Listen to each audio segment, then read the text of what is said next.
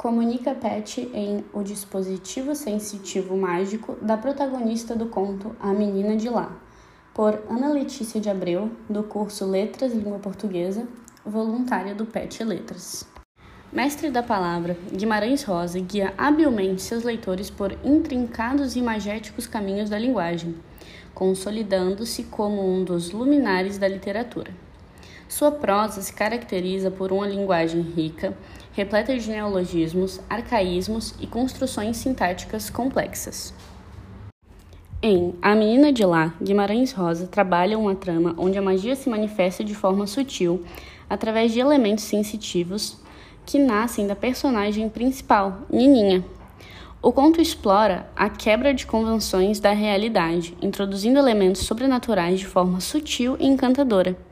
A descrição dos personagens e cenários destaca-se como um componente essencial, revelando nuances mágicas que permeiam a trama. Rosa traz a exploração da condição humana no conto.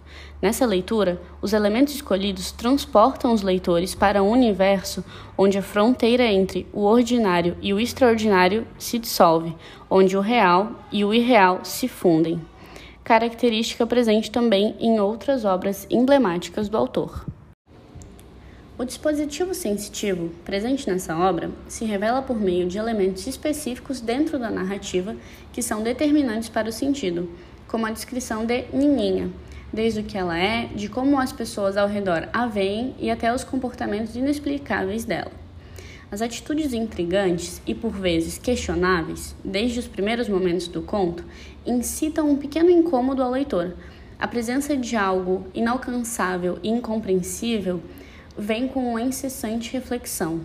A ênfase na descrição assume uma importância central dentro do dispositivo sensitivo, pois é por meio dela que identificamos elementos que transcendem a realidade cotidiana, manifestando-se não apenas nas características do personagem, mas também infiltrando-se em objetos e cenários com uma atmosfera sobrenatural. Num dos trechos, a menina chamada de Maria, ou Nininha, é descrita em uma das vezes como, abre aspas, muito para miúda, cabeçudota e com olhos enormes. Sempre sentadinha onde se achasse, pouco se mexia. Fecha aspas. Os comportamentos que Nininha apresenta no conto, junto às suas descrições, são incomuns, e como fogem da lógica humana comum, se encaixam no dispositivo mágico sensitivo. Desde o princípio, o leitor é levado a questionar o porquê de uma menina de 4 anos agir de tal forma, fazer questionamentos mais complexos e até realizar ações para além de qualquer criança da sua idade. Percebe-se também a presença do dispositivo sensitivo nas interações que acontecem no conto. É possível notar-se a estranheza nas falas de uma menina tão pequena. Abre aspas.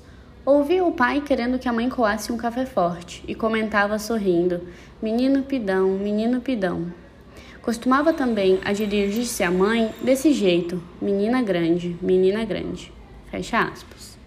O último fator que nos confirma o dispositivo sensitivo mágico materializado em Nininha que há uma quebra de convenções da realidade. O leitor é exposto a situações que já não condizem mais com a realidade como quando Nininha consegue, entre aspas, realizar seus desejos. Abre aspas. Eu queria o sapo vir aqui. Reto, aos pulinhos, o ser entrava na sala para os pés de Nininha. Fecha aspas. Para além da comprovação gradual do fenômeno mágico ao longo da história, Guimarães Rosa, como de costume, deixa esse espaço amplo de interpretação, convidando o leitor a mergulhar em camadas mais profundas de significado. Nininha, encantadora e sutil, não apenas personifica os poderes mágicos que carrega consigo, mas também representa uma miríade de possibilidades interpretativas, seja para os pais ou em outras dimensões simbólicas dentro do próprio conto. A complexidade da narrativa de Guimarães Rosa, entrelaçada com os elementos espirituais, confere uma graciosa expressão ao dispositivo sensitivo, escolhendo uma criança como portadora desses dons extraordinários. Nesse cenário, o leitor é conduzido por caminhos onde o extraordinário se mistura ao cotidiano, revelando uma magia que vai além das palavras e ressoa nas múltiplas facetas da experiência humana.